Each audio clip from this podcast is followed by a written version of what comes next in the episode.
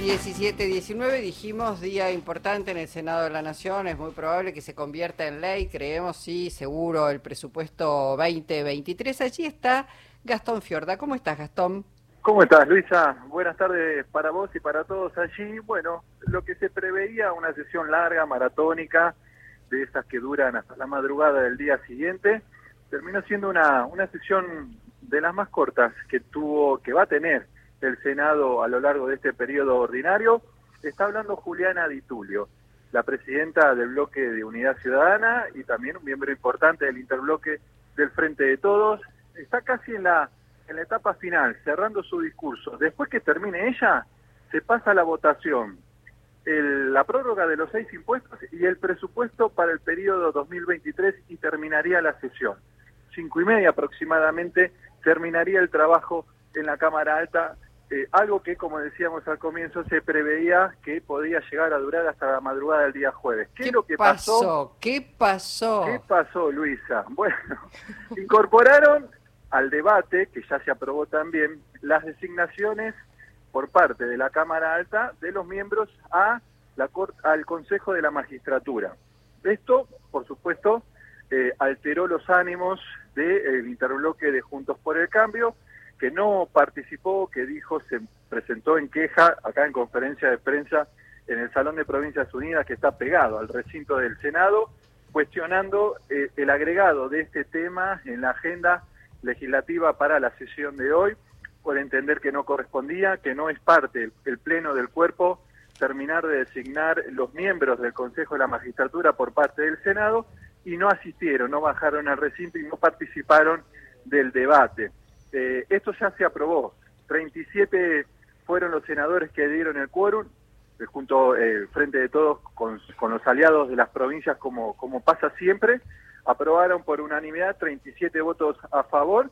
Finalmente los designados para integrar el Consejo de la Magistratura son María Inés Pilati Vergara y Mariano Recalde por el Frente Nacional y Popular, Eduardo Alejandro Beschi que es el eh, designado por el segundo bloque minoritario, que es la Unión Cívica Radical, y por Unidad Ciudadana, Claudio Martín Doñate. Este ese, es, ese, ese, es, el tema por el cual el radical, digamos, Juntos por el Cambio se retiró. porque entendían, hay, hay que explicar algo, porque lo que falla la Corte, que quiere que restituya a Luis Juez en lugar de Doñate, porque entendió que la fragmentación, la, la grieta del frente de todos se hizo intencionalmente para tener la primera minoría y la tercera minoría, eh, horas antes de eh, designarse finalmente eh, los miembros para el Consejo de la Magistratura y que le correspondía al PRO esa tercera minoría que designaba al juez. Ponele que fuera así, perdón, ponele que fuese así. Ponele que fuera así. Pero terminaba ahora, el 18 de noviembre, ese mandato. Claro. además, quiero decir algo. La gravedad de la resolución de Rosati y la Corte respecto a la apelación que hizo Luis Juez, eh, Horacio Rosati ya le había tomado como integrante del Consejo de la Magistratura juramento a Doñate y después en otra resolución, en otra, en una acordada de la Corte va sobre su propia decisión de haberle otorgado el, sillón en el Consejo de la Magistratura. Es, es desopilante esta corte. Sí, de los dos lados del mostrador, además. Además, dos cuestiones más. Uno, el antecedente que no existía, pero que ahora sí, que un poder legisla sobre otro, porque es potestad del poder eh, legislativo, en este caso, determinar las composiciones. Si hacen monobloques, se dividen, se fragmentan, se multiplican pero incluso ahora, ponele que el, argumento de, bueno, se partieron justo para tener primera y tercera minoría, que era lo que decía Luis Juez y el argumento del PRO, eh, sirviese como argumento para sostener la demanda de Luis Juez. Ahora, lo concreto es que el Frente de Todos, a partir de entonces, funcionó como un interbloque.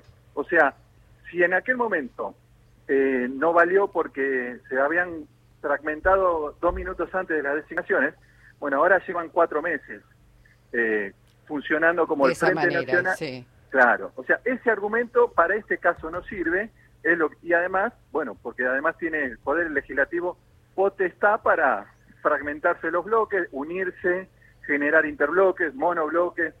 Acá no veo, pese a, pese a esto, Juntos por el Cambio ya adelantó que va a judicializar y que va a volver a insistir con la designación para el periodo 2022-2026 de Luis Juez como miembro del Consejo de la Magistratura por entender que el PRO es la tercera minoría en el Senado de la Nación. Pero otra cosa, lo que Juntos por el Cambio no consigue haciendo política, porque no hacen política, recurren permanentemente para hacer política a la justicia, que la justicia que los ampara, que es parte del PRO, esa justicia del Poder Judicial, que es parte del PRO, una parte al menos, todo el tiempo está apañándolos, no saben hacer política, han, han tirado a la política por la borda.